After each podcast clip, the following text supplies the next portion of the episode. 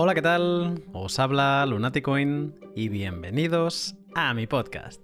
Segunda semana de enero y 2021.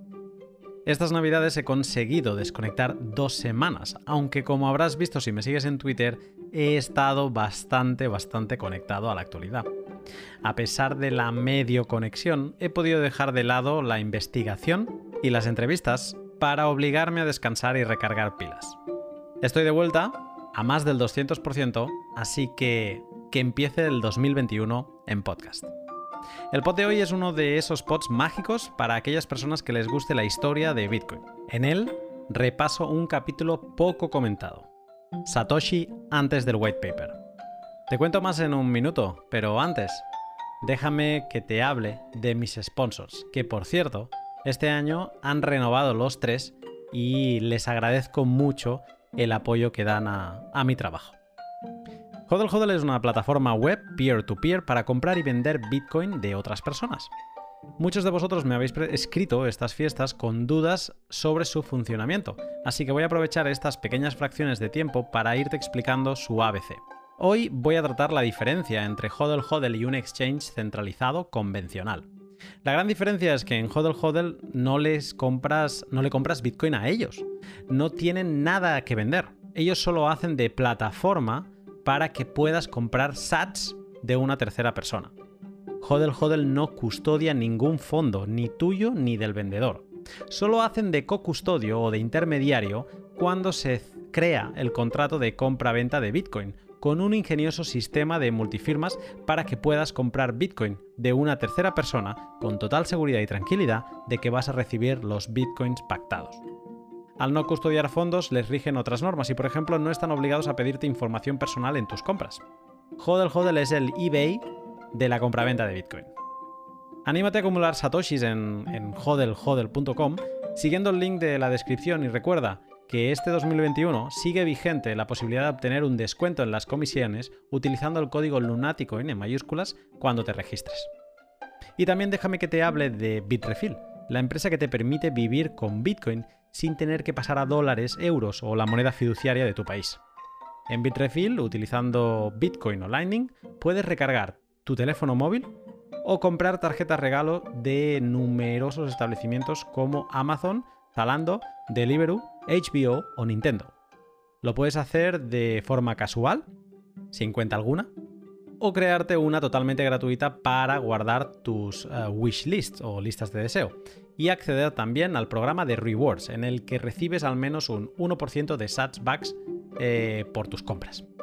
Si no conoces Bitrefill te animo a que le eches un vistazo siguiendo el link de la descripción y así descubrirás cuántas cosas puedes regalarte sin tener que pasar por un exchange. El 31 de octubre de 2008, Satoshi Nakamoto hizo público el white paper de Bitcoin en la lista de correo de criptografía MetsDAO. 64 días después, se minó el bloque Genesis y 6 días más tarde lanzó la versión 0.1.0 del cliente de Bitcoin. En ese lapso de 70 días, Satoshi pasó de ser alguien prácticamente desconocido para toda la escena cripto a ser recordado ya siempre como la persona o personas que cambiaron la historia del dinero. De esos 70 días tenemos distintas comunicaciones de satoshis hechas en la mailing list y también en distintos foros de internet. Pero, ¿y antes? ¿Qué sabemos de Satoshi antes de publicar el white paper de Bitcoin? ¿Existía? ¿Hacía algo? En este pod repaso con el gran Alfred Mancera las pocas y curiosas pistas que dejó Satoshi antes del 31 de octubre de 2008. Ya te avanzo. Bitcoin no es de 2008. Su nombre en clave no era Bitcoin. Y el white paper que has leído no es el original. Sin más, te dejo con el pod.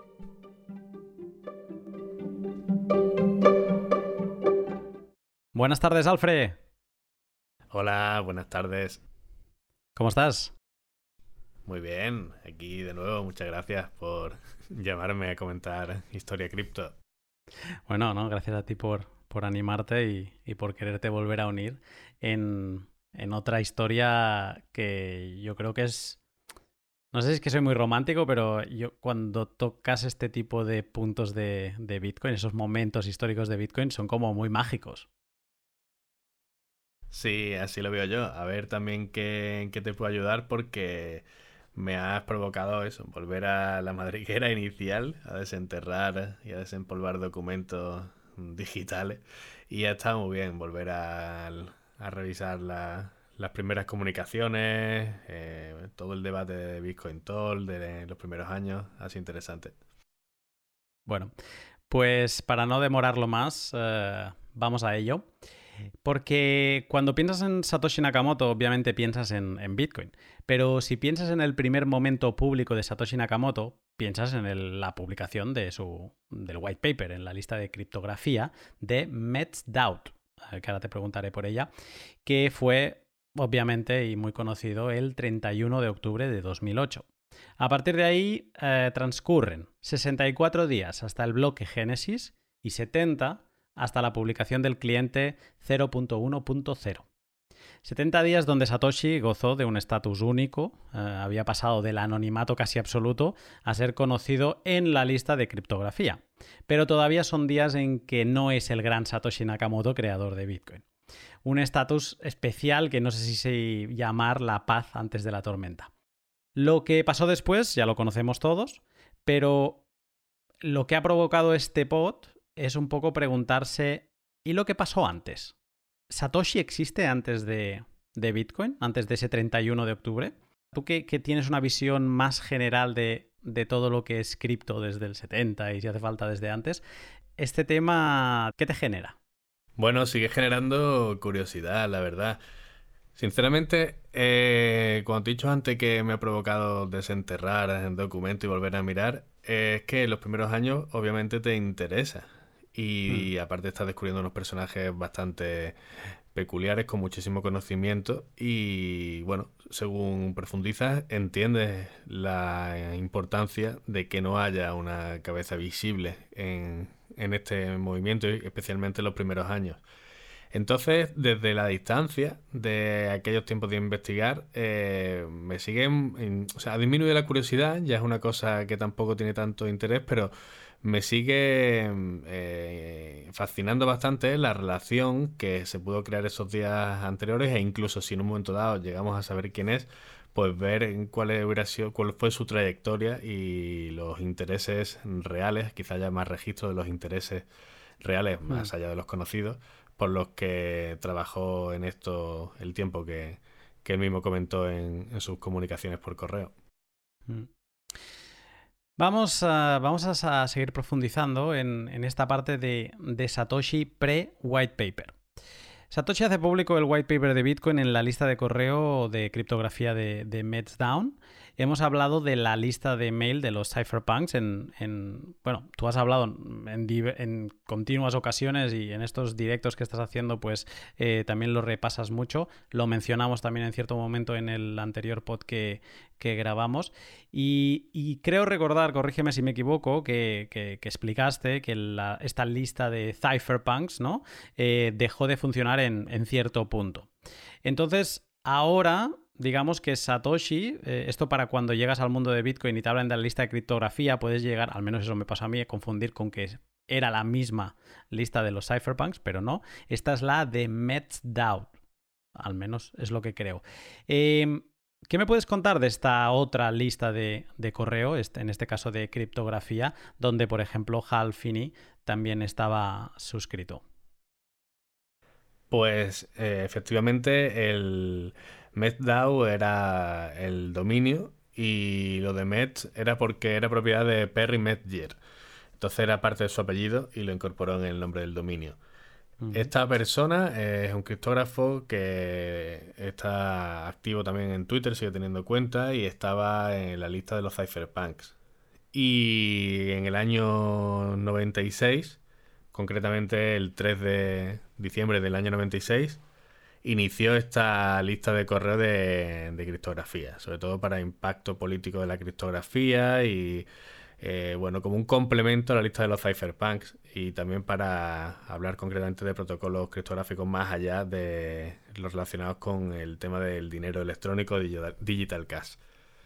Y bueno, la creó y tenía bastante aceptación desde el inicio. Él mismo comunicó también en el mail de inicio que, había 200 personas suscritas en los avisos que él había ido dando. Y nada, y también lo compartió con los Cypherpunks y, ahí empezó eh, esa, esa, lista. Y ya eh, tuvo especial importancia porque tenía bastante gente de calidad, pero en 2001, como has comentado, John Gilmore a final de 2001 corta el soporte de la lista de los Cypherpunk, manda un mensaje y dice que, que bueno, que es sorprendente que esto siga teniendo gente y que ya no le dan soporte y que invita a la gente precisamente a registrarse en esta otra lista de criptografía que desde el año 96 estaba y a partir de final de 2001, inicio de 2002, pues también tiene, digamos, pues un, capital intelectual adicional cuando la lista de los cypherpunks mm. se cortan y se van ya muchos para allá.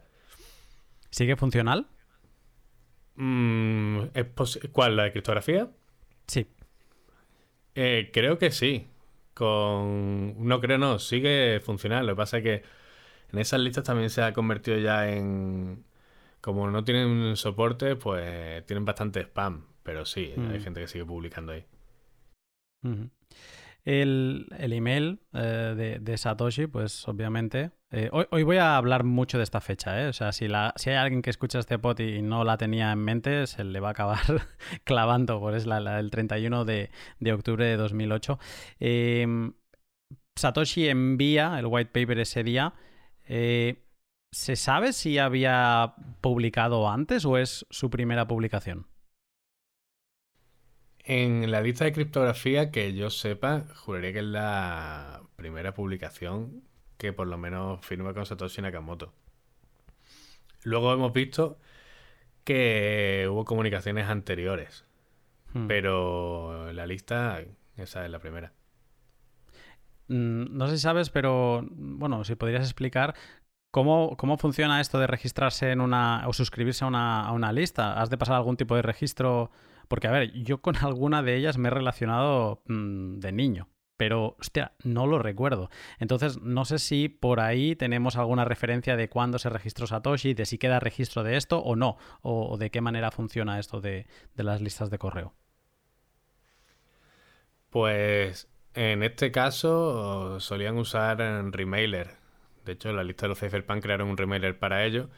Solían tener integrado PGP y mm, donde se puede ver, digamos, los eh, mirrors de estas de los archivos de estas listas salen las fechas de las publicaciones y de los envíos, al fin y al cabo de las comunicaciones, pero no están publicadas las fechas en las que se ha dado de alta un correo u otro. Hmm. Es, eh, es curioso también que eso, ¿no? Satoshi aparece en un momento donde donde, bueno, eh, al menos en las listas de, o utilizó un medio que, le daba cierta, cierto anonimato. Em, yo, como te he ido comentando estos días por privado en preparando el pod, he investigado un poco eh, esta parte de, Satoshi pre-white eh, paper y he encontrado como tres puntos que me gustaría comentar contigo. El, primer punto, el primer apartado, es un poco la prehistoria conocida. Eh, desde el 31 de octubre, que, es el white paper, por ejemplo, el 9 de ese mismo mes, el 9 de octubre, Bitcoin se registra en, SourceForge, eh, que es una comunidad enfocada al, desarrollo y distribución open source de, código. Eh, entiendo que ahí ya pensando en, publicar código más adelante de Satoshi. Luego, también otro dato conocido es el registro del dominio de, de Bitcoin, bitcoin.org, que está todavía funcional, se registra en el 18 de agosto. ¿Vale? Entonces, yo ya sé que con el tema de los dominios eh, se puede hacer muchas trampas cuando se registran, ¿no? A, día de hoy tienes un dominio y te van enviando emails de que tienes que corroborar los datos que, que diste, etcétera, etcétera. Yo entiendo que hay maneras para no dar tus datos. Además, este dominio sigue funcional, por lo tanto entiendo que ha ido pasando de, manos, igual que dejó el código a, Gavin, pues eh, entiendo que le dio la, potestad del dominio a, otras personas. Eh, ¿se, escapa algún detalle interesante que sepas eh, sobre, sobre, esta parte del, registro del dominio? No, la verdad que no. hay un debate eh, intenso en Bitcoin Talk de, que Satoshi dejara de participar un año después o un tiempo después. Alguien empezó a preguntar, abrió un hilo en quién es Satoshi Nakamoto, ¿no? Y hoy día sigue abierto y obviamente la inmensa mayoría pues nada, lo tiene un poco de broma. Pero lo primero que hace una de las personas que le responde le da el registro de, del dominio, la información, ¿no? El Whois Record. Y, bueno, eh, como esto es lo que hay, ¿no? Eh, hay un dominio registrado en la plataforma, creo que era anonymousspeech.com. Y ya está. Entonces, lo que el debate que surgía de ahí eh, ha sido que, bueno, obviamente ese dominio, pues en teoría tendría que pagarse con una tarjeta, ¿no? Y esa tarjeta tendrá unos datos y habrá sido registrada en algún sitio. Eh, bueno, hay muchas formas, en un momento no tiene por qué estar vinculada una persona a esa tarjeta, pero bueno, eh, sería el único registro y resquicio que queda por ahí al que alguna persona que es autoproclamado Satoshi dice de tenerlo. Sería el único resquicio porque, claro, entonces no podías pagar con Bitcoin. Ahora esa página acepta Bitcoin, pero cuando registro Bitcoin, obviamente no aceptaba Bitcoin. Así que, pero esa información no ha quedado pública, ni ha sido verificada, ni ha salido a la luz, que sería el único resquicio, digamos, eh, ahí en el procesamiento del pago para el tema del dominio. Por lo demás, como tú dices, mm, se registra de forma anónima y, y, luego se transfiere también de forma anónima. No hace falta darle identidad para transferir un dominio, en el caso de que lo quieras cambiar de proveedor o se lo quieras dar a una persona que tiene una cuenta en el mismo proveedor. Hmm. Tirando para atrás, ahí ya es donde se pierde un poco el rastro conocido de, Satoshi, ¿no? Eh, muy conocido, quiero decir, ¿no? O sea, aparte más o más conocida. Eh, una de las cosas que he encontrado es, es un poco el, punto de inicio de Satoshi eh, o sea, de cuándo empezó Satoshi a trabajar en, Bitcoin. En una respuesta en la lista de criptografía 17 días después de la publicación del white paper, eh, alguien le pregunta, bueno, le hace como diferentes cuestiones y le dice, cuidado, porque aquí cuando, cuando hagas el código, mm, el, diablo está en los detalles, ¿no? y entonces él dice, él contesta diciendo que ha revisado todos los pequeños detalles de Bitcoin, creando su código durante el último año y medio. Si somos literales, esto nos dice que entre abril y mayo de 2007, Satoshi empezó a trabajar en, Bitcoin. Un, detalle importante es que esto es un año antes de los rescates del Estado americano a, la banca. Fannie y Freddie Mae, Merrill Lynch, Lehman Brothers, etc. ¿Por qué digo esto? Porque muchas veces a veces se menciona a Bitcoin como la consecuencia de la crisis de 2008, ¿no? De toda la quiebra de estos bancos, de los rescates, de haber impreso dinero. Eh, Satoshi estaba trabajando en esto desde abril-mayo de 2007, según él dice, ¿no? Eh, quizá esta sea, esta referencia, este punto de mediados de 2007 sea la referencia más antigua donde podemos situar a Satoshi. Pues la verdad que para mí sí. Eh, no tengo una referencia verificada o verificable más allá de esta propia declaración que él hace, la fecha que tú estás eh, mencionando, ¿no? Que era cuando eh, al parecer había repartido o estaba diciendo que repartía los, los primeros binarios que ya tenía el programa preparado. Y está respondiendo a la gente sobre eso, ¿no? Y y bueno, efectivamente, él mismo declara que lleva ya un año y medio trabajando en eso, así que la referencia que ha hecho tú es, correcta y repito que no tengo ninguna fuente verificada o verificable que diga lo contrario. Hmm. Pues eh, este trabajo previo eh, me lleva a rescatar los otros dos puntos que para mí al menos antes de, ponerme con este pod no tenía controlados y, que creo que son bastante interesantes y de nuevo con bastante magia de, este momento previo al, white paper. Uno de estos elementos que, recupero de, esta parte de la creación anterior al, o sea, del trabajo de Satoshi antes del, white paper es eh, los borradores de white paper. Bueno, en verdad el borrador de White Paper, que fue compartiendo con, algunos miembros de, la, comunidad de, criptografía. Y el segundo elemento es como tú ahora estabas mencionando sobre los binarios que corrían, ¿no? Eh, sobre el programa de Bitcoin, que sería, pues si el que lanzó el 9 de enero de 2009 fue el 0.1.0, pues este podríamos decir que es el 0.0.0. Entonces, saltando al, al primer punto sobre el borrador del, white paper es una historia bien curiosa y mucho de lo que podemos saber hoy es gracias al trabajo de, investigación que encontramos en gwern.net. Pondré el link porque quien sepa inglés vale la pena eh, echarle un vistazo. Parece ser, y, a ver tú cómo lo ves esto, pero parece ser que tenemos tres white papers a destacar. El más conocido es el, es el último, que es el que está colgado en bitcoin.org pero que no es el que Satoshi envió a la lista de correo, que quizás sí que es el más conocido, pero no es el más leído. Ese sería el segundo white paper. Pero es que todavía tenemos un white paper anterior, que es este que mencionaba ya ahora, el borrador de, white paper, o también eCash white paper, que solo recibieron algunos eh, cypherpunks. Eh, saltando al pre-white paper, este borrador, ¿no? ¿Qué, me puedes contar de este, de este borrador de, white paper? Pues sí sabemos, más allá de las comunicaciones oficiales donde compartió eh, Satoshi el paper o también los binarios, que de forma privada le envió eh, borradores o primeras versiones, tanto del white paper que bueno, que todos acabamos conociendo, o como la primera versión de Bitcoin, que en teoría corresponde a enero de 2009, pero vemos que, también la comparte.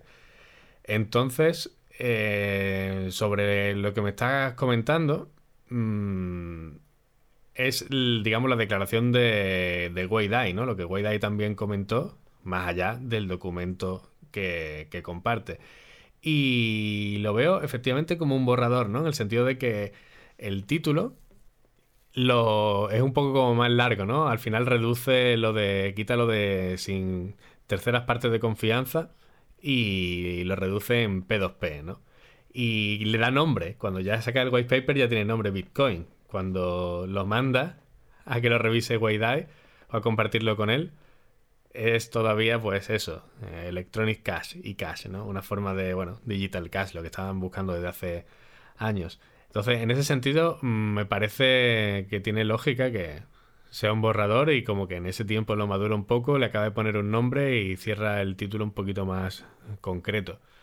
Y luego hay algunas modificaciones que no sé hasta qué punto son influyentes, pero creo que son más bien de, mm, bueno, de redacción, ¿no? Para hacerlo como más limpio, más directo, más concreto.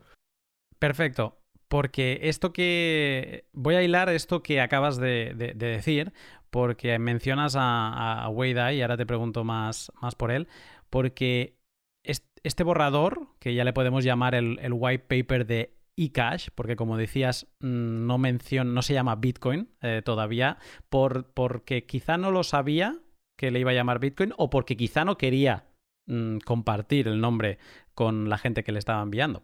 Pero bueno, eh, sabemos de la existencia del paper del borrador de eCash porque eh, se lo envió, entre otros, a, Wei Dai, el autor de, del referente de Bitcoin, eh, B-Money. este email, curiosamente, para poner fecha, fue enviado a, a Wei Dai el 22 de agosto ¿vale? En agosto teníamos también, por, refrescarlo, el 18 de agosto, mira, no, es que él ya sabía que se llamaba Bitcoin, porque el 18 de agosto eh, Satoshi registró bitcoin.org y, pensándolo ahora así en voz alta, el 22 de agosto le envía el email a Weidai, pero no le menciona a, Bitcoin, por lo tanto entiendo que es que él estaba mm, protegiendo ese nombre de momento, ¿no? Em, sobre Weidai, no sé si quieres añadir algo más.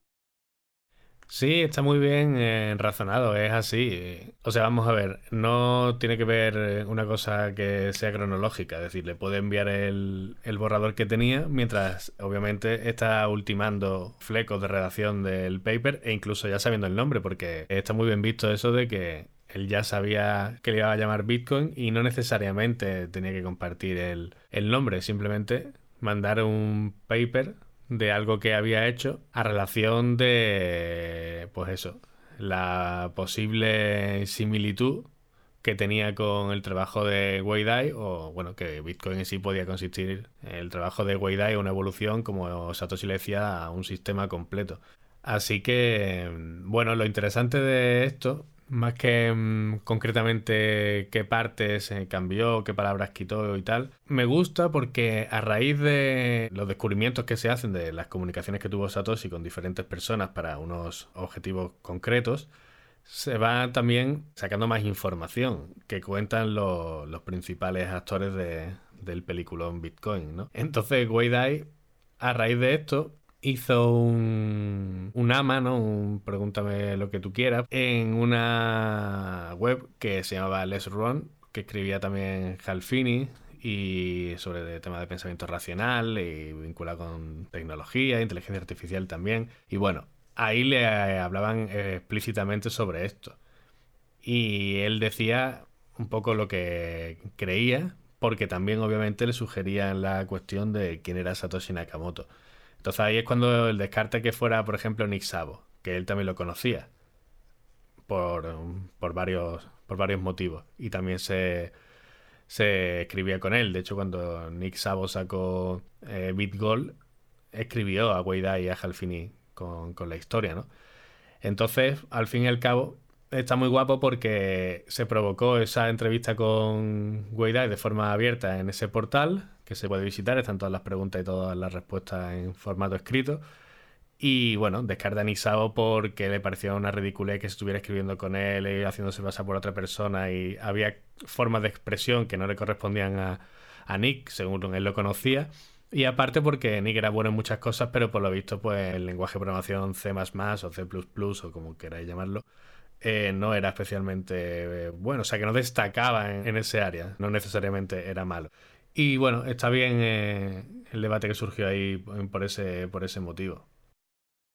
Dice en esos Ask Me Anything que tú comentas que Nick Shavo no puede ser porque Nick Shavo siguió haciendo en su blog publicaciones después de que Satoshi publicara el white paper en el, 31 de octubre, pues a finales de 2008 eh, y principios de 2009, Shabo seguía haciendo artículos en su blog eh, como que estaba trabajando todavía en Big Goal, ¿no? Como evolucionándolo, como intentándole encontrarle encaje. Y eso también me pareció eh, un detalle curioso. Lo pone también en, las entrevistas, ¿verdad? Porque de hecho se puede ver en el... Tenía un blogspot, ¿no? Nick bueno, pues en su página web, que realmente son es un blog, efectivamente estaba hablando de mejoras e incluso respondiéndole a la gente como si Bitcoin no hubiera nacido, ¿sabes? Como si no existiera. De hecho, no aparece Nick por ahí en la conversación en, en la lista de correo ni... Y en los Cypherpunk también dejó de participar unos años antes, así que estaría en otras cosas de Mar Contra y egipcio y sus cosillas. Mm. Eh, mira, a colación de lo que explicas, porque claro, de momento aquí solo hemos reflejado que este, esta noción del white paper, del borrador del, white paper, lo tenemos por, por Wei Dai, que hizo públicas por, estas razones, un poco para, para argumentar mm, sobre Satoshi, eh, esas, esas comunicaciones y son públicas. Eh, y entonces ahí es donde se ve eh, que el adjunto del email era ecash.pdf, ¿no?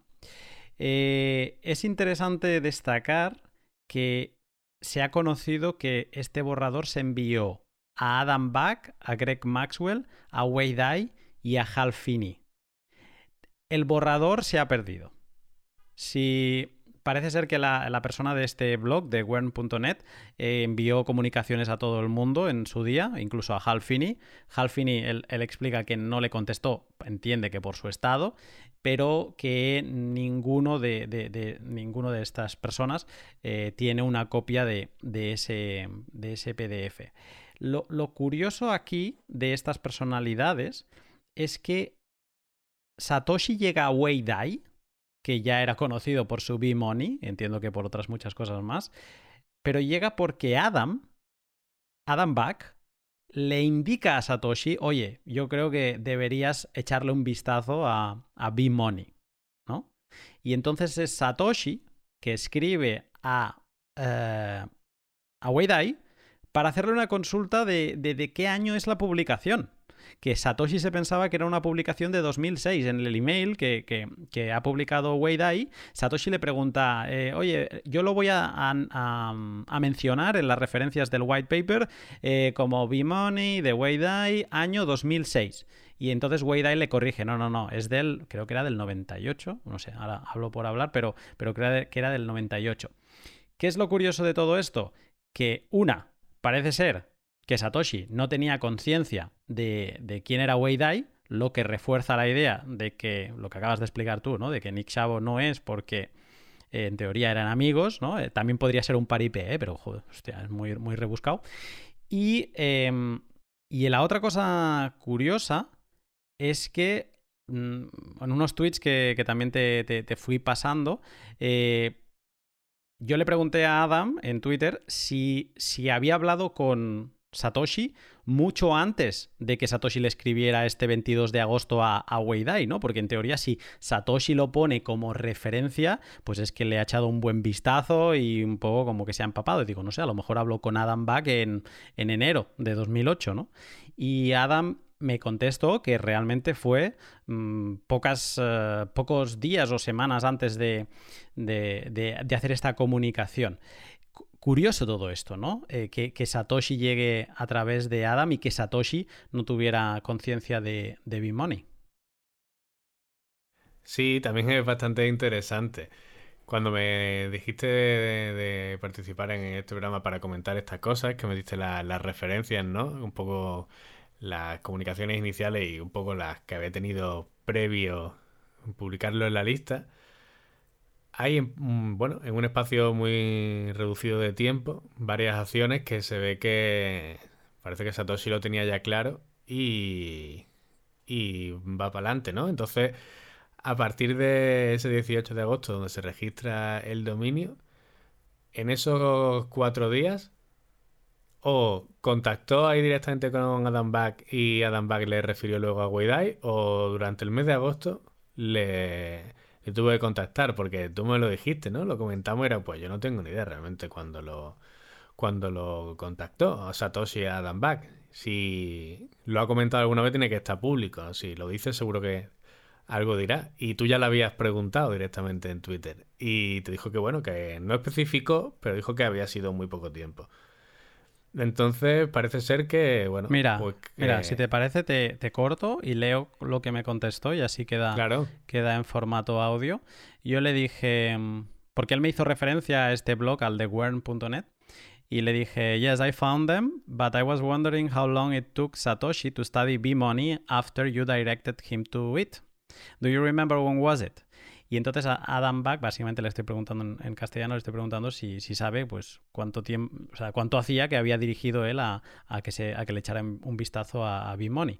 Y Adam me contestó, I think Satoshi emailed Wei Dai soon after.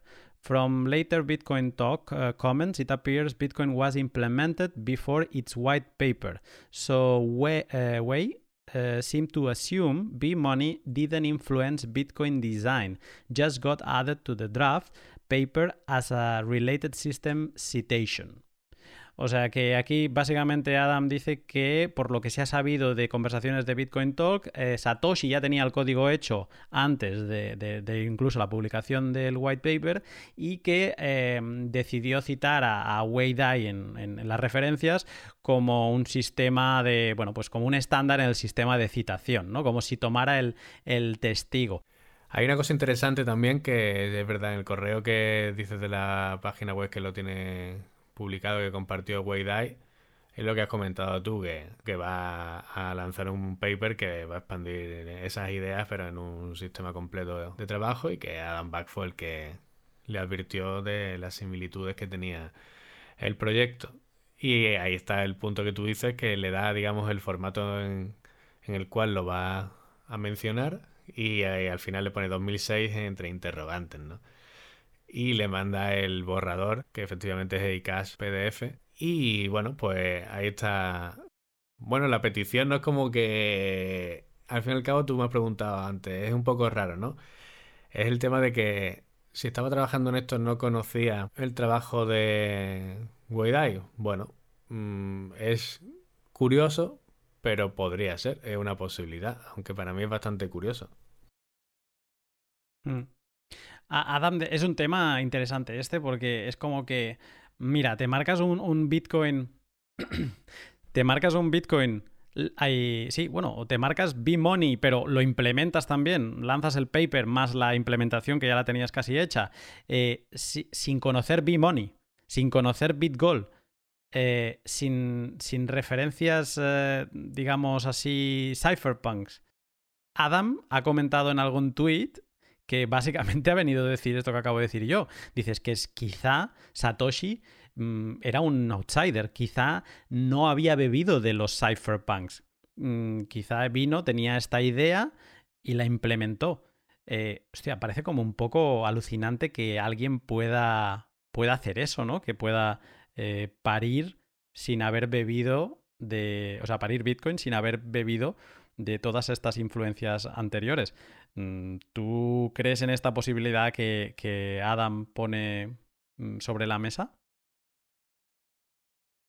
Es una posibilidad, la verdad, viendo el proceso evolutivo de Digital Cash basado en criptografía fuerte, podría ser, la verdad.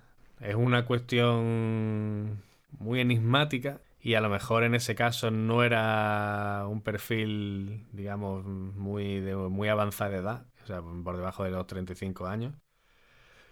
Que, bueno, fuera bastante genio en eso y toda la información estaba. Y otra cosa es que, bueno, hubiera bebido de los cypherpunk en su justa medida o incluso que no lo hubiera hecho. Bueno, es posible, ¿por qué no? De las personas que recibieron este borrador, solo te quiero hacer una pregunta sobre una de ellas, eh, Wei eh, llevamos hablando bastante. Adam, Adam Back lo tenemos entre nosotros y, sigue aportando todo lo que, lo que puede y además contestando como, como acabamos de ver cualquier pregunta que surja. Eh, Hal Firi, mm, no solo lo conocemos, eh, se le supone ser Satoshi o es, para, es Satoshi para mucha gente y, luego también pues tenemos una serie mm, espectacular en, tu canal para quien quiera saber más de él. Y luego está Greg Maxwell. Que a mí este tío me tiene, me tiene un poco muy intrigado. Eh, te quería preguntar por él. Porque, a ver, Greg Maxwell es es el padre de muchas de las cosas que vemos funcionando en Bitcoin eh, a día de hoy. Es, por ejemplo, el, padre espiritual del CoinJoin y del CoinSwap y de muchas tantas otras cosas. Mm, me gusta porque el tío no tiene Twitter, solo escribe en Reddit, eh, pero por aquel entonces tenía que ser alguien también, porque si Satoshi le hizo llegar un, borrador, eh, ¿tú tienes ubicado a, Greg Maxwell antes de Bitcoin? Bueno, es una persona bastante particular eh, por las declaraciones que conocí ya una vez que había conocido Bitcoin. Sí miré en su momento un poco, ¿no? En todos los que había, los nombres relacionados con Satoshi o con las épocas tempranas de Bitcoin, pues miraba un poco de dónde venían. Y me acuerdo que en el caso de Greg Maxwell, sí sé que había trabajado, o sea, que tiene relación con el tema del software libre y un poquito no se estaba preocupado por estándares abiertos también. Y sé que había trabajado en Mozilla, que tenía, me acuerdo que tenía, no sé si sigue existiendo eso, pero había una página de algo así como Bugzilla para corregir, dar soporte a los bugs que surgieran o incluso ayudar a corregirlo y él tenía un perfil, me imagino que, bueno, sería ayudante allí o yo contribuiría en eso.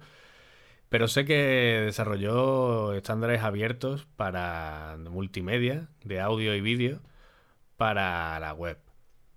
Para que obviamente no hubiera patentes detrás y bueno, pues fueran estándares que pudieran usarse y escalarse.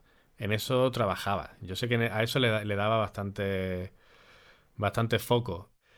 Eh, sí sé que conoció Bitcoin súper pronto y, y que se quedó bastante flipado, es decir, que se dio cuenta de que mm, de primeras como que te parece muy loco, pero porque sí había escuchado de algún sistema de dinero electrónico alternativa al dólar y demás, pero eh, se quedó muy loco cuando se dio cuenta de que funcionaba, de que era, de que era posible.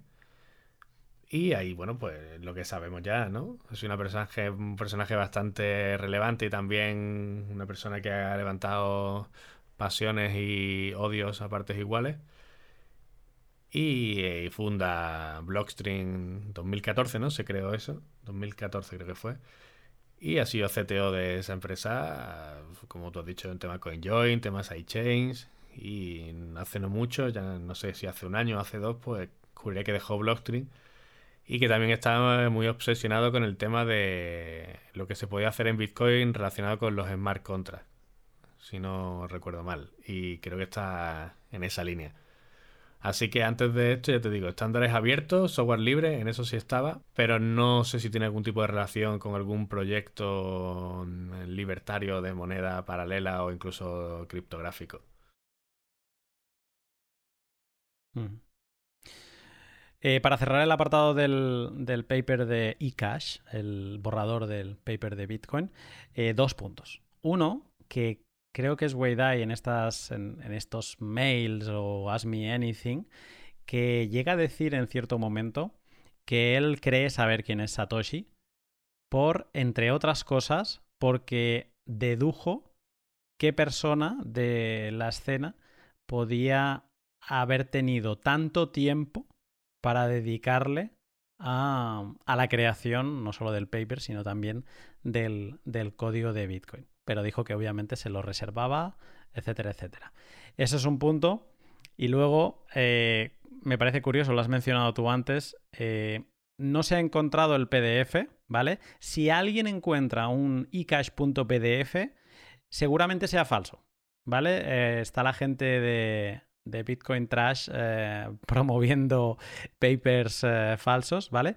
Eh, es muy fácil detectarlo porque, mm, por ejemplo, sale la referencia de B-Money en, en 1998 en teoría, el Satoshi no sabía que era de 1998 y, primero que seguramente no saldría la referencia de B-Money y se debería salir en, en, 2006. Pero sí que se ha conservado el abstract, ¿no? el resumen que se publica eh, de, los papers arriba antes de empezar los puntos. Y eso lo, lo, colgaré después en la publicación del pod para quien quiera echarle un vistazo. Eh, donde se ve también lo que cambió de ese abstract. Tú lo decías antes, son temas de redacción, maneras de explicar las cosas. A mí me hace gracia recalcar el título. Este, somos conocedores de, la ya famosa frase Bitcoin a peer-to-peer electronic cash system. Pues bueno, en el caso del borrador era electronic cash eh, without trust. Eh, electronic cash without trusted third parties. O sea que ese podría haber sido el título de lo que nos obsesiona a todos. Eh, le doy carpetazo ya al borrador del paper de Bitcoin para, hacer un, para destacar un, detalle interesante, que es los otros dos white papers que mencionaba antes. Satoshi envía el, 31 de octubre el, PDF a la lista de criptografía. Pero alguien en 2015 se le ocurrió tirarle un, análisis de metadata al paper que encontramos en bitcoin.org. Y, envió un email a esta lista de criptografía y dijo, eh, oye, que yo he revisado y el, el PDF que está colgado en bitcoin.org no es el que envió Satoshi. Es, de hecho, del 23 de abril de 2009. O sea, mm, cuatro meses después del bloque Génesis. Mm, esta persona, que creo que se llamaba James, preguntaba, ¿alguien tiene el paper original? Y está muy bien porque pondré el link también, se puede seguir la conversación, que, bueno, pues fue como un poco una investigación de intentar encontrar a ver quién narices tenía eh, ese paper. Y entonces se encontró, en 2015, digamos, que se recuperó el paper original del, de Satoshi, que la metadata, dato curioso, dice que se creó el 3 de octubre de 2008. O sea, 28 días antes de que lo enviara. Como tú bien decías antes, ya no solo es el dominio que lo tenía preparado, sino que Satoshi iba como una, bueno, como una pisonadora, tenía una agenda y, la iba cumpliendo. Em, como un detalle más antes de, preguntarte por este hecho, eh, comparando los dos papers, el paper que tenemos ahora acceso tiene nueve páginas. Y de hecho yo lo he dicho mucho, ¿no? Nueve páginas, y se dice, ¿no? Nueve páginas que te cambiarán la vida. El paper que envió Satoshi en 2008 tenía ocho páginas, ¿vale? Y esto es así por temas de formato, de cómo estaba formateado los espacios y demás, porque las referencias no iban en una página aparte, sino que estaban pegadas con la, con la sección anterior. Y luego eh, también eh, porque el paper actual tiene un párrafo más, que es un párrafo en la sección de incentives donde habla de que los, eh, o sea, que Bitcoin también plantearía incentivo, no solo con el Coinbase, sino que también las fees, las comisiones, serían parte de ese incentivo. Esa parte de las fees no estaba en el, en el paper de, octubre de 2008 eh, y de hecho no aparece en todo el paper ni una vez la palabra fee, comisión. ¿vale?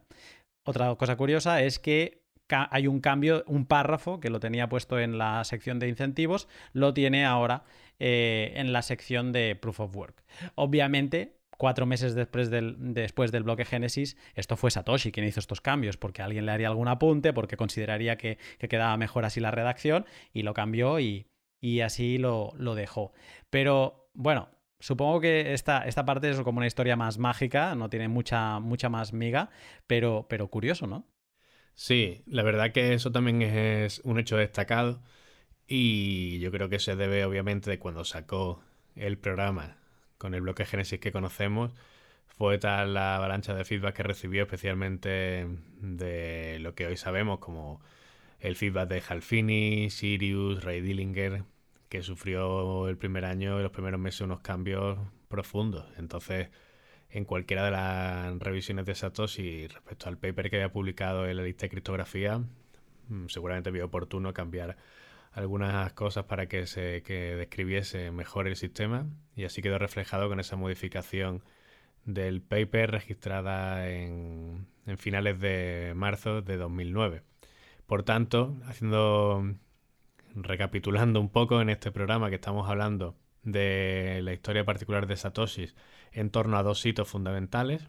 Uno, la publicación del paper y dos, la publicación del programa en sí de Bitcoin. Pues nos encontramos que en la parte de publicación del paper tenemos ese borrador que comentamos que envió a algunas personas, se entiende que a Adam Back y a Wedai seguramente. Y luego pasó a hacer un paper público en la lista de criptografía y posteriormente el que ha permanecido que se hizo a final del primer trimestre de 2009.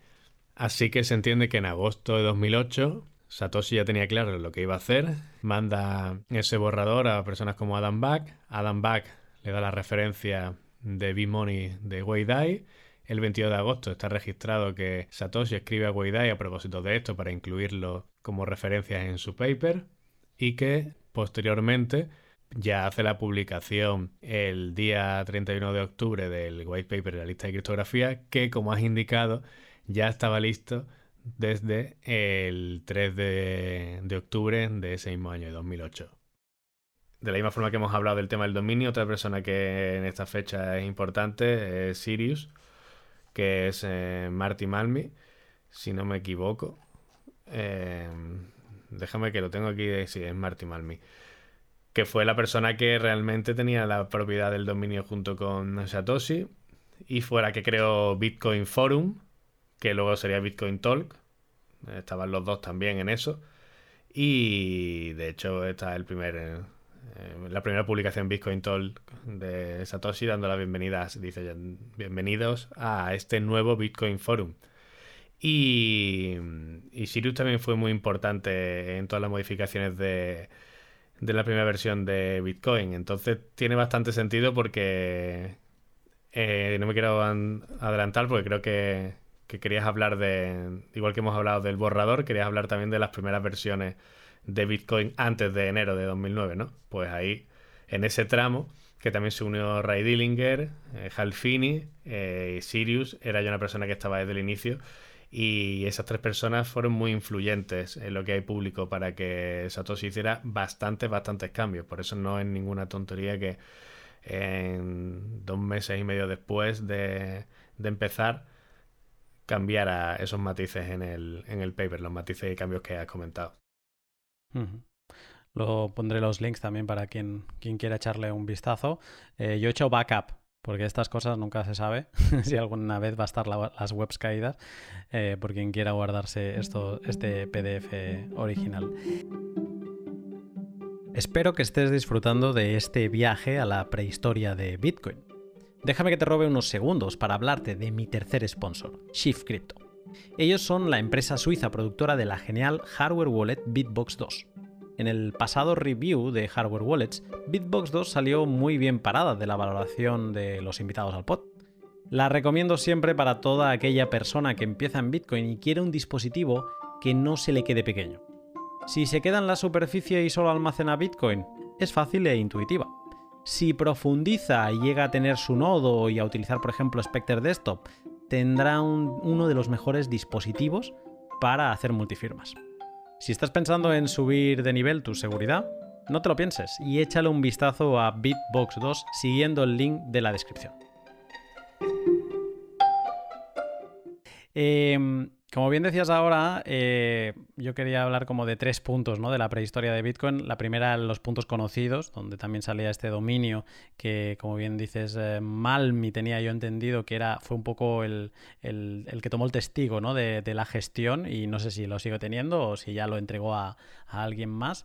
El segundo punto los tres white papers que, has mm, puesto cronológicamente perfectamente en este último resumen. Y el último punto que quería tratar es el precódigo, que mm, aquí voy a hacer un poco trampa porque esto ya sí que es, eh, al menos la referencia que tenemos de él es posterior a la publicación del white paper, pero es bastante anterior a, la publicación oficial.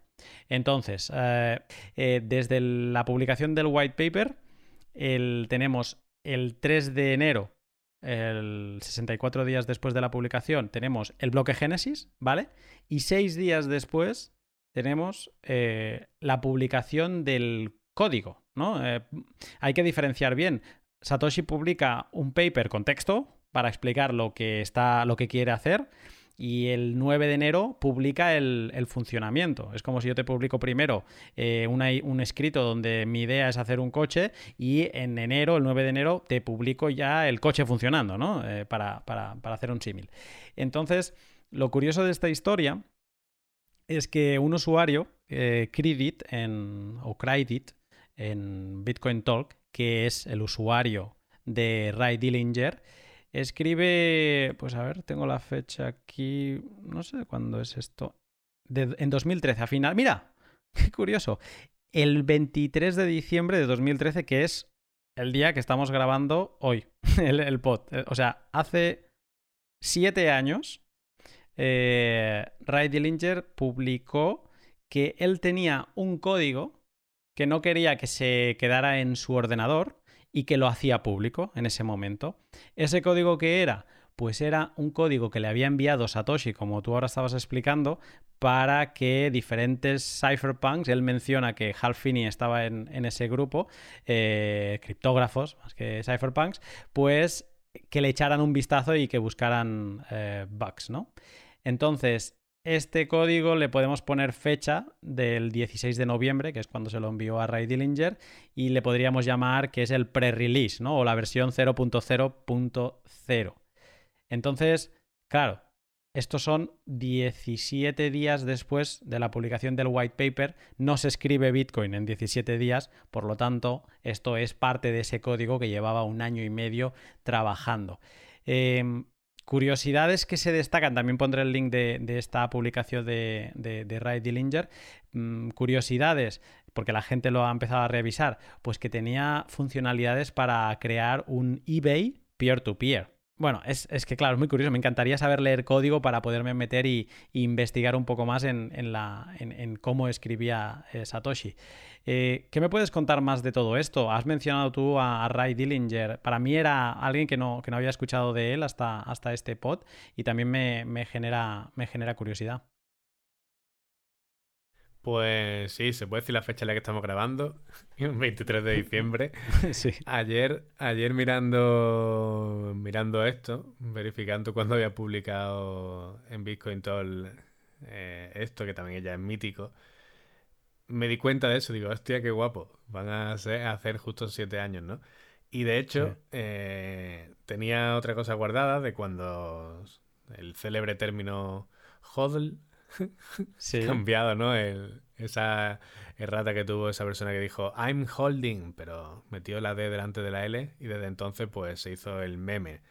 Entonces casualmente ese post que creó el término para bloquear, ¿no? Y mantener tu Bitcoin contigo fue el 18 de, de diciembre de este año también. Entonces se ve que el diciembre de 2013 fue, fue intenso en, en perlas, en Bitcoin Talk. Bueno, y fue el momento donde Bitcoin alcanzó el, el Claro. anterior all time high. Estaba de ¿no? rally. Estaba, Estaba de rally, total. o sea, estaba candente. Sí, antes de que estaba a punto de explotar MTGOs por lo alto, en fin. Exacto. Un show. Y, Pues, y Silk Road, etcétera. Nada, aquí queda registrado, ¿no? Que como Ray Dillinger estaba también en la lista de los cypherpunk y también estaba en la lista de criptografía, fue una de las primeras personas que se interesó por esto, también planteó la crítica del tema inflacionario y bueno, tenía crítica tanto para el tema técnico como para el tema mm, económico, por decirlo así. Y bueno, pues de pronto en 2013 se desmarca con esto. Como eh, tengo este archivo en mi mail. Y lo que tú dices, eh, son es el documento fuente de Bitcoin de 16 de noviembre de 2008. Y ahí enlaza con lo que tú has comentado antes, al principio que decías que había una comunicación de Satoshi, que creo que era un 17 o 18 de noviembre de, de 2008. Sí, un día después, el donde- 17. Ujú. El 17, ¿verdad? Pues nada, decía que dentro de poco estaría la versión completa y tal, y que llevaba un año y medio trabajando en eso. Y de hecho le dice a la persona que le responde, que creo que era Ray Dillinger precisamente, te envié los archivos.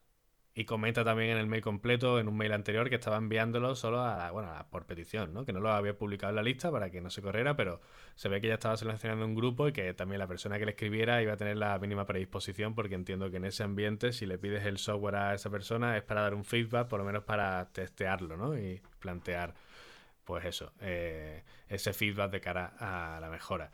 Y claro, lo cuelga aquí el código y aparece Peter Todd, que también es otra persona bastante relevante en, en- Bitcoin, especialmente en los primeros años, y dice, interesante, dice, ¿cuál fue el contexto para que tú obtuvieras esto de Satoshi? Porque asumo que es de Satoshi. Y bueno, básicamente le pide un poco más de información para que para darle credibilidad, ¿no? No saber si es un copia y pega de, de, saber dónde. Entonces, Ray Dillinger le responde que él estaba en la lista de criptografía en el mismo tiempo y que Satoshi estuvo eh, preguntando por crypto geeks profesionales para revisar su proyecto.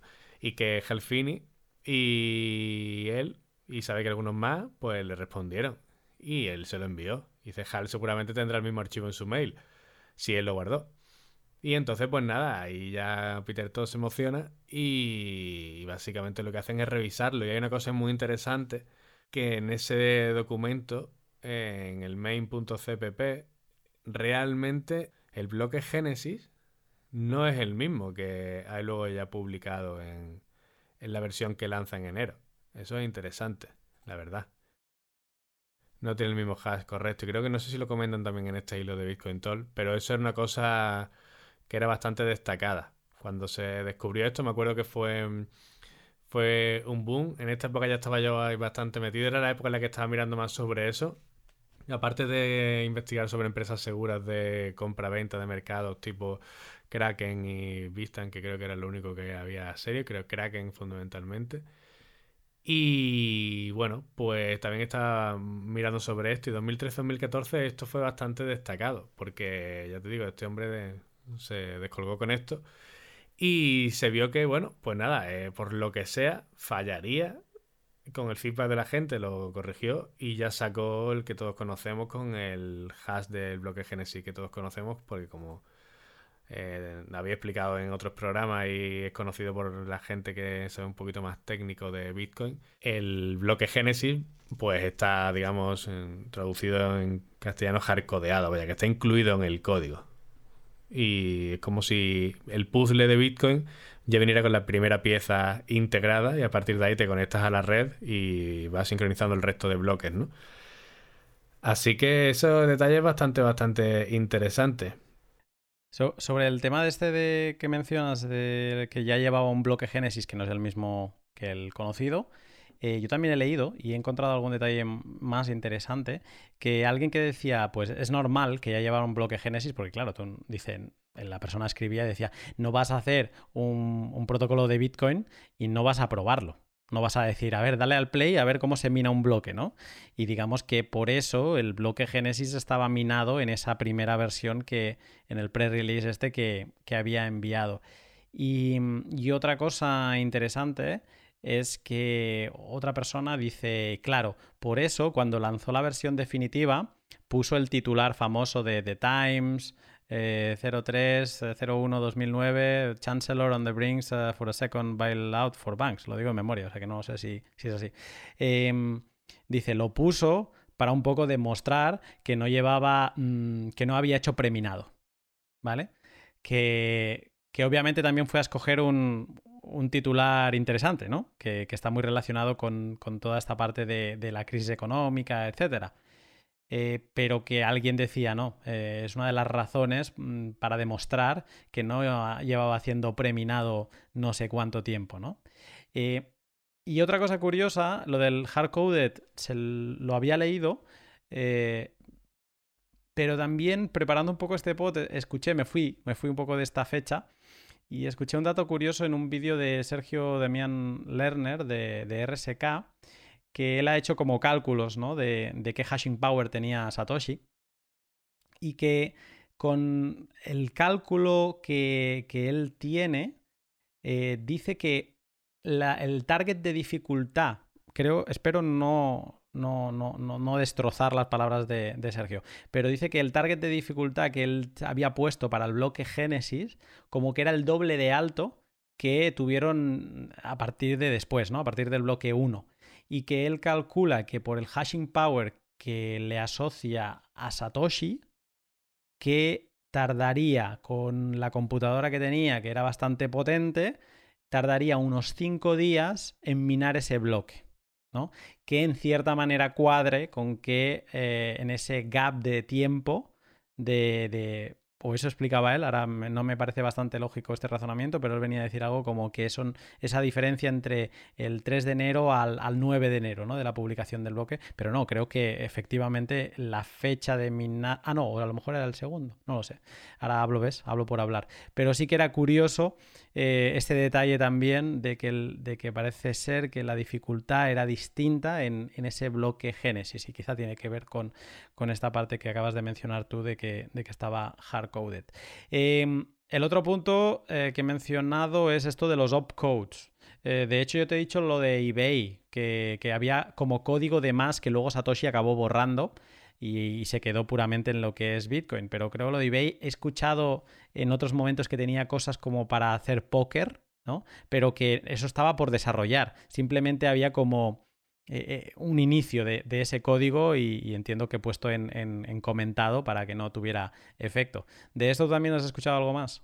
Sí, bueno, lo que comentan en, ese hilo de la publicación de Ray Dillinger de 2013 y básicamente lo que yo entiendo respecto a lo que comentan de una especie de buy era que de alguna forma eh, tenía un parámetro para la reputación, como que tú pudieras eh, votar eh, con la persona que habías tenido un trato, ¿no? O sea, que lo veía muy claro enfocado al comercio.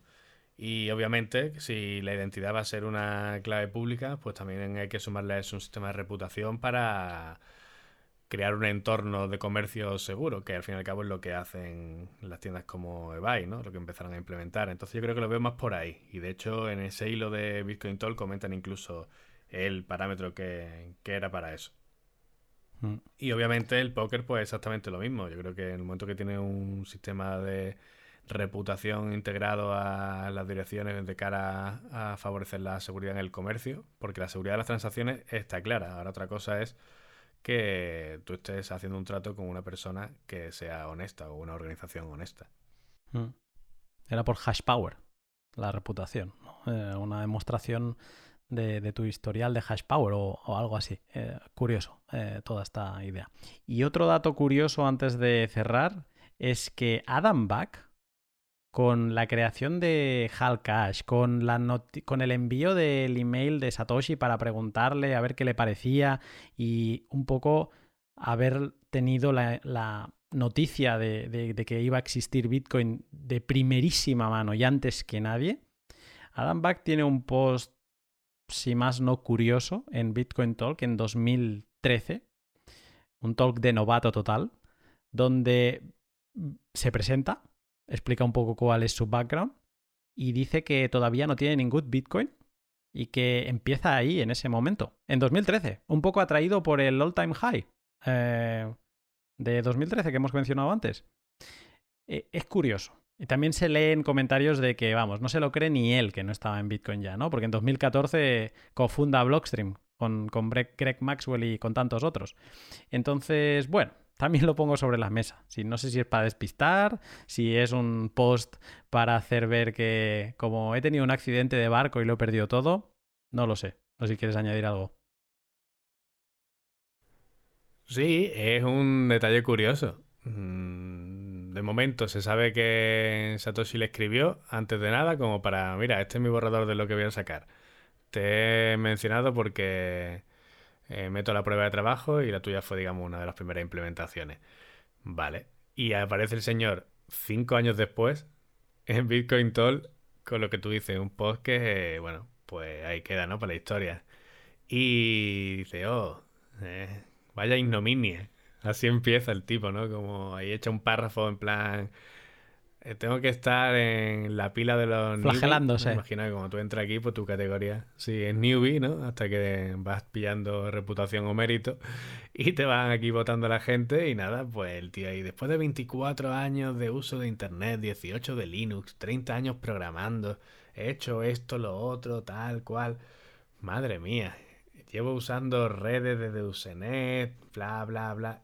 Y tengo que estar con los newbies y empieza aquí, la soy Adam Back, inventor de Hashcash, bla, bla, bla, bla, bla. Echa aquí una parrafada importante, ¿eh? Y lo que tú dices, como que no, no, yo no tengo Bitcoin, pero hay un momento por ahí que voy a mirar porque recuerdo que hay una frase que a lo mejor no es aquí, pero juraría que sí, en modo... Ahí la dejo como que, quién sabe, podría haber estado minando desde la primera época y está sentado encima de una pila de Bitcoin, ¿no? Lo deja por ahí.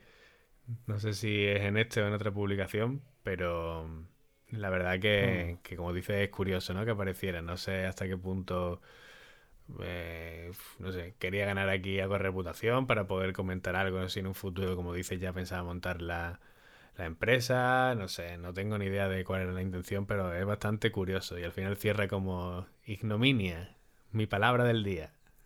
Y ya está. Yo no sé si te pasa lo mismo. Totalmente. Yo, yo no sé si te pasa lo mismo, pero cuanto más investigo sobre la figura de Satoshi, y obviamente siempre estás ahí como con la esperanza de encontrar un detalle que, te haga a ti saber quién es Satoshi, ¿no? que bueno, será que no ha habido gente que lo, que lo ha intentado, ¿no? Pero cuanto más lo intento, más me doy cuenta de que estoy más confundido, ¿no? Y te tengo que hacer la pregunta. ¿Sabes ya quién es Satoshi o, o estás como yo? La verdad que no tengo ni idea, sinceramente. Puedo tener candidatos, pero no hay nada que tenga claro, sinceramente. Yo creo que hay... Que algunos se están riendo de nosotros. El Adam Back creo que sabe mucho más de lo que cuenta. Y no dice nada y... Y también te he dicho antes que, bueno, sí, eh, hay posibilidades de que haya un Bitcoin sin historia cypherpunk. Pero sinceramente me cuesta bastante creerlo. Me cuesta bastante creerlo que si no estás involucrado con los cypherpunk de una manera más activista en protocolos criptográficos para crear eh, efectivo digital o electrónico, sí conocería lo que estaba pasando ahí. Pero bueno, hay algunas pruebas eh, a colación de esta pregunta para que la gente también piense un poco que hay evidencias de que mm, el dinero electrónico no tiene por qué venir de ahí. De hecho, hay una cosa muy interesante que es un trabajo que se titula cómo hacer una imprenta de dinero, how, make, how to make a mint. Y bueno, pues eso es del año 91 y está hecho por ex empleados de la Agencia de Seguridad Nacional Americana. Entonces, hablaban de criptografía fuerte, hablaban de un protocolo de dinero criptográfico, sin rastreo, etc. Y al final el conocimiento está ahí. Juntar las piezas a lo mejor no está al alcance de cualquiera, pero debes conocer bien las piezas, saber qué solución están, están trayendo cada una de ellas, cómo trabajan en sintonía con las demás. En fin, montar ese puzzle no es tan fácil y se mm. me hace muy difícil que la persona que esté detrás de Bitcoin o las personas que estén detrás de Bitcoin fueran ajenas a todos esos trabajos, porque dudo mucho que sin analizar esos trabajos pueda llegar a, encontrar la, solución. Pero existe la posibilidad, ¿por qué no? Pues con, esta, con este misterio de Satoshi y con esta, y con esta magia llegamos al final de este pod con un poco, espero, con un poco más de conocimiento sobre lo que estaba pasando con Satoshi antes de, de hacerse, de darse a conocer al mundo con el white paper de Bitcoin el 31 de octubre de, 2008. Alfred, eh, ha sido un placer mm, volver a charlar contigo. Eh, te, disfruto este placer a menudo con nuestras comunicaciones, pero, pero así de forma pública ah, es un placer siempre escucharte y, te agradezco que, te hayas unido en esta aventurilla de investigar sobre el pasado de Satoshi. Vale, nada, gracias a ti por hacerme releer documentación, que siempre es muy interesante y se van uniendo puntos, viendo de una forma más clara las cosas con la perspectiva y el paso de, los años. Y nada, espero que a la gente le haya quedado un poquito más clara esa cronología en ese, esa segunda mitad del año 2008 y los primeros meses de 2009. Y bueno, seguir aportando en la medida que podamos. Perfecto. Pues Alfred, estamos en contacto. Un saludo. Venga, otro, chao.